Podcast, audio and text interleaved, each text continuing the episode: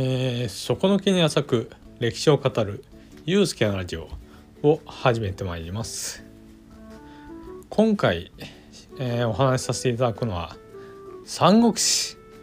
の後の話です。あのー、三国志っていうビッグタイトルを出しておいてそのわざわざその後の話をしようというんですがまあちょっとまあ 自分なりにちょこっと切り取った感じであの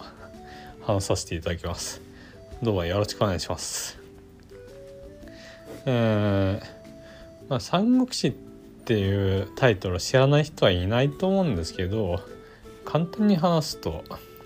あ中国の2世紀3世紀頃の話なんですけどあの3つの国に中国が分かれて戦った歴史の話なんですけど、えー、まあその3つの国それぞれ英雄や豪傑が揃っててすごい魅力的な人たちが揃ってる揃って戦いを繰り広げるんであの非常に歴史としても物語としても盛り上がる時期なわけですね。なんていうかそんなに英雄ばっかりいる時代って日本の歴史を見てもないと思うんですね。あの日本も戦国時代とかすごい人気あると思うんですけどそういって織田信長とか伊達政宗とか武田信玄とかもうきら星のごとくあの魅力的な武将がいるからであの応仁の乱とか 考えてもらえば分かると思うんですけどまあすげえマイナー向けなあの時代じゃないですか。それなりにに武将はたくさんいたはずなんですけどまあ誰も彼も顔が思い浮かばない名前が思い浮かばないみたいなとこだと思うんですね。で三国志っていうのはそういう歴史上中国の歴史上の最も熱い時代の一つなんですね。で三国志の主人公って割と小説とかあと劉備玄徳っていう人って言われてるんですけどその劉備玄徳のライバルに曹操ってのがいてで劉備玄徳はあの劉備は最初曹操になかなか勝てないんですね。あの主人公なのに結構負けまくって逃げ逃げ回ってるっていう描写が続くんですよ。で 長年戦い続けなんとか生き残ってはきたもののあの流浪の日々を送りで南の方の国で失意の日々を送ってたところであのこれもまた超有名な名軍師である諸葛孔明っていうあの本当に天才軍師と巡り合ってで今まで劉備の軍っていうのは関羽や張飛っていう有名でな豪傑があのいたんですけど豪傑はいるけどイデオなんかイデオロギーとかそういう戦いに関するねまあ軍師がいなかったんでだから勝てなかったんだみたいな感じなんですね。で諸葛孔明があの軍に入ったことでいくそれ以来曹操に勝てるようになるんですね。結構勝つんですよ。でそれでそういうのはなんか三国志って今まで鬱屈してた分が孔明の登場によってあの晴らされるっていうそういうカタルシスがあってねそういうとこもなんか面白いとこなんですよね。まあ、ただあの劉備ってのはそのまま孔明の検索に従って南の方の国を獲得していってまあ三国のうちの一国を職を立てるに至るんですけどあの三国志っていうのは3つの国に分かれ3つの国が成立した直後から物語で衰退を始めるんですよ。まあ、劉備はあの23年で死んじゃうし曹操もそれより前に死んじゃうしで割と一人残された孔明があの奮闘するんですけどまあ芝居中達っていうまあ義の軍のまあなんていうか敵軍の大軍師に阻まれて結局ここを出し仲間で死んでしまうんですね。でそれ以来物語は急速につまらなくなるんですね。えー、なんでかっていうとあの三国三国ともなんか勝手に内部分裂を始めてなんか見たくない歴史を見せられるんですね 本当にまあ陰謀で誰か殺されたとかあの皇帝が皇帝せっかく皇帝になった英雄たちの子供たちが傀儡にされたりして全然面白くないんですよ。まあマニアックな部分って感じですからね。で結局三国志の三国のあの義五色って三国があったんですけどその三国のどれもが天下を統一すること中国を統一することなくさっき話した孔明のライバルの芝居中達の子孫によってまあ全ての国は滅ぼされるわけです。でその国が秦って言うんですけどまあ本当ねゲームゲ多分三国志のゲームではここまでしか扱わないと思うんですね。でその後の話をするとあのまあ芝居中達の子孫だからなし大体みんな芝なんとかって名前なんですけどあの三国志の頃ってあのいろんな中国のいろんなところを治め大使っていうか治めさせてた大使大使に任命するのってまあ結構実力主義だったんであんまり劉備の陣営でも曹操の陣営でも宋なんとかとか劉なんとかとかいう人が大使を務めてる例あんまなかったんですね。あちゃんと配下のいろんな名前のあの武将に抑えさせてたわけなんですけどまあ芝芝なんとか作ったあ秦の国は割と一族にいろんな土地を治めさせててだからどこの国も芝なんとかを治めてる状態だったんですね。でまあそれでうまくいってるうちは良かったんですけど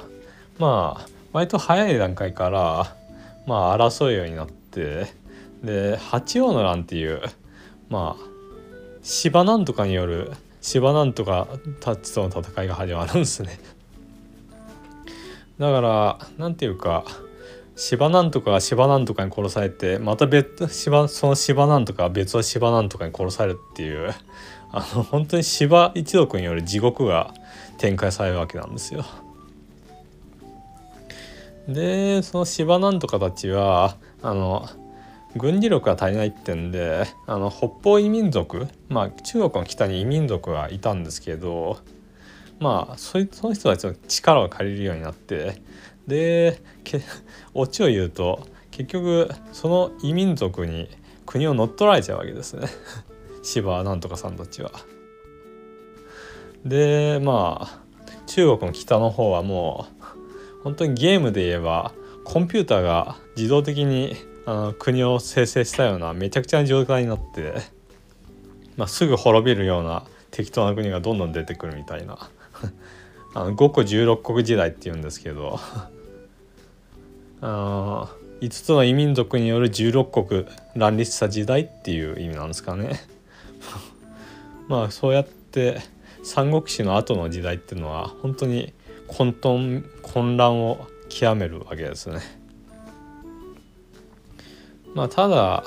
芝なんとかの生き残りがなんか南の方に一応国を建ててそれが東進っていう名前でまあ一応芝一族は名脈を保つわけなんですよ。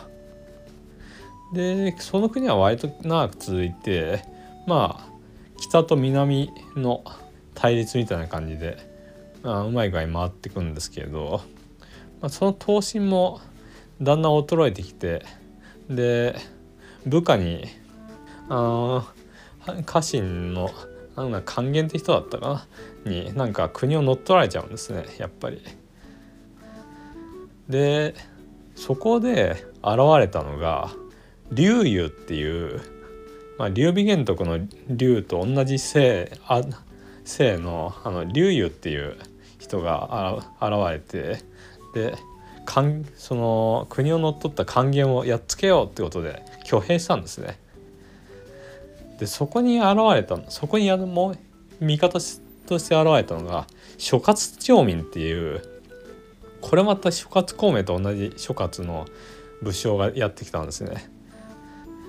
で諸葛長民があの竜に向かって「私は諸葛あなたは竜共に国を作りましょう」っていうわけですね。まあ、なんと100年以上の時を経って竜と諸葛のコンビがあの復活復活というか再結成みたいな感じでされたわけですね。ただあのやっぱり劉備と諸葛孔明とはやっぱりその2人は別人なわけでで劉裕の方は何をバカなって感じで結構冷めてるんですよ。諸葛孔明は結構夢見がちな生活苦なんですけどなんか劉裕は結構冷徹なタイプでやっぱ個性が出るんですね。でまあ諸葛孔明孔明みたいにすごい軍師かっていう思うとそ そういうわけでもなくて割と能力的には平凡なんですね。でまあ竜にいろいろ検索してあの相手ここの敵はこうやって対処しましょうみたいなことを言うんですけど竜が結構それを無視してあの自分の考えで突き進んでで竜の方は竜の方でめちゃくちゃ強いんであの戦いにはもう圧勝しちゃうわけですよね。まあまあそんな結構噛み合わない2人なんですけど諸葛昌民さんの方はやっぱりやっぱりっていうかなんていうか 結構クズなところがあってあの出世するに従ってなんか女性をさらってきてなんか あの主治に国の生活をしたりしてでまあ成り上がりっぽくああもう貧乏暮らしには戻りたくねえなみたいなことを口走ったりするわけですよ。ただまあ劉裕があのなんというかうまくいっていくに従ってなんかまあ劉裕って結構冷徹な人なんであの邪魔になった部下をあっさり殺しちゃったりするんですね。でそれを見た諸葛長民さんが「うお俺も殺されるんじゃねえか」って疑心暗鬼にかかってなんか反乱を起こそうとするんですね。もうその時点でもう 龍も龍と諸葛のコンビってのはめちゃくちゃなわけですけどで龍友さんはまあそれを見て、まあ、やっぱり諸葛長民さんを殺しちゃうわけですよ。なんか騙し討ちみたいな感じで、まあ、諸葛長民さんも人がいいんであのあこれでもう安心だと思ったんですけどその直後に殺されてというね。でまあ劉裕さんはあの国のために頑張るとか言いつつ実際は 還元と同じように、まあ、国を乗っ取って宋っていう国を建てて皇帝にまで上り詰めるわけですけど ただその2年後には死んじゃってるんですね。あのただ劉裕ね劉裕さんにちょっと面白いエピソードがあってなんか皇帝になった後になんか自分の部屋はなんか貧乏人だった頃の部屋部屋とそっくりな部屋を用意しておいてそこで当時からの奥さんだったまあ皇后になった奥さんと一緒に住んでたみたいな話があって